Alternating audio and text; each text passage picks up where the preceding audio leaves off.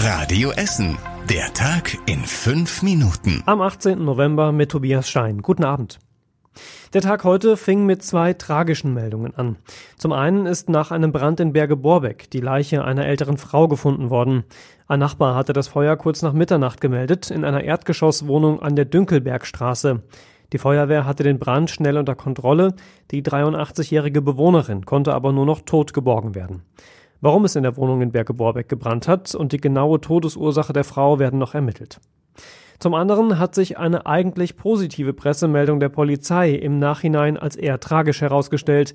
Die Polizei hatte am Samstagabend gemeldet, dass ihr Polizeihund einen mutmaßlichen Räuber gestellt hat. Der 16-Jährige war auf der Flucht von dem Hund in die Hand gebissen worden und konnte festgenommen werden. Jetzt stellt sich heraus, dass der Jugendliche offenbar unschuldig ist und nur weggelaufen war, weil er gegen die Corona-Regeln verstoßen hatte. Der Biss in die Hand ist aber so schlimm, dass der Jugendliche immer noch im Krankenhaus liegt und möglicherweise auch Schäden zurückbleiben.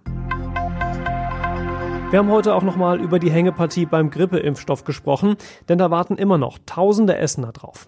Eigentlich sollte Anfang des Monats schon Nachschub kommen, bei den meisten Essener Apotheken ist aber nichts angekommen. Und das ist ziemlich frustrierend, hat uns der Sprecher der Essener Apotheken gesagt. Allein bei ihm in der Apotheke in Überruhr gibt es eine Warteliste mit inzwischen mehr als 300 Kunden und da sind die Bestellungen der Arztpraxen noch gar nicht mit dabei. Das Gute ist, dass die Hauptsaison der Grippe erst im Januar und Februar ist. Wer sich also bis Weihnachten jetzt noch impfen lässt, der sollte auch noch einen ausreichenden Schutz bekommen, heißt es. Es gab auch schöne Nachrichten heute. Der Verein Waste Walk aus Altenessen hat den Essener Klimaschutzpreis gewonnen. Der Verein macht regelmäßig Spaziergänge, bei denen Freiwillige Müll aufsammeln. Inzwischen gibt's Gruppen in 15 Stadtteilen, neben Altenessen unter anderem auch in Frohnhausen und in Krai. Aktuell machen die Müllsammler wegen Corona Pause. Die zweieinhalbtausend Euro Preisgeld dürften aber Motivation genug sein, um nach der Corona-Pandemie wieder loszulegen. Ohne großen Wettbewerb gibt es einen warmen Geldregen für zehn Sportvereine bei uns in Essen. Sie bekommen zum Teil große Summen aus einem Sportfördertopf des Landes NRW.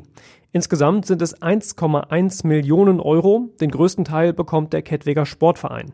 Er allein kriegt eine Viertelmillion, um seine Geschäftsstelle abzureißen und neu zu bauen, genau wie die Duschen, die Toiletten, die Umkleide und den Lagerraum. Außerdem bekommen vier Tennisclubs Geld für die Sanierung ihrer Plätze. Der ETB in Stadtwald kann seinen Hockeyplatz umbauen und nochmal vier Vereine bekommen Geld, um zum Beispiel an ihren Clubhäusern zu bauen. Die komplette Übersicht findet ihr auf radioessen.de. Und das war überregional wichtig. Die traurigste Geschichte des Tages hat sich in unserer Nachbarstadt Mülheim abgespielt. Da hat ein etwa 70-jähriger E-Bike-Fahrer vor den Augen von zwei Kindern einen Hundewelpen überfahren und ist einfach abgehauen.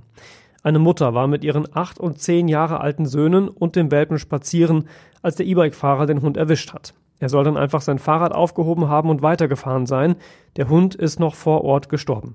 Die Polizei sucht jetzt Zeugen. Ihr findet die Details alle auf radioessen.de. Für ganz Deutschland ist die Neuauflage des Infektionsschutzgesetzes durch. Bundestag und Bundesrat haben heute im Eilverfahren zugestimmt, damit die Maßnahmen zur Bekämpfung der Corona-Pandemie rechtssicherer werden. Zuletzt war ja zum Beispiel das Beherbergungsverbot schnell wieder gekippt worden. Das neue Gesetz finden aber nicht alle gut. Es gab heute stundenlang auch Proteste und Krawalle im Regierungsviertel.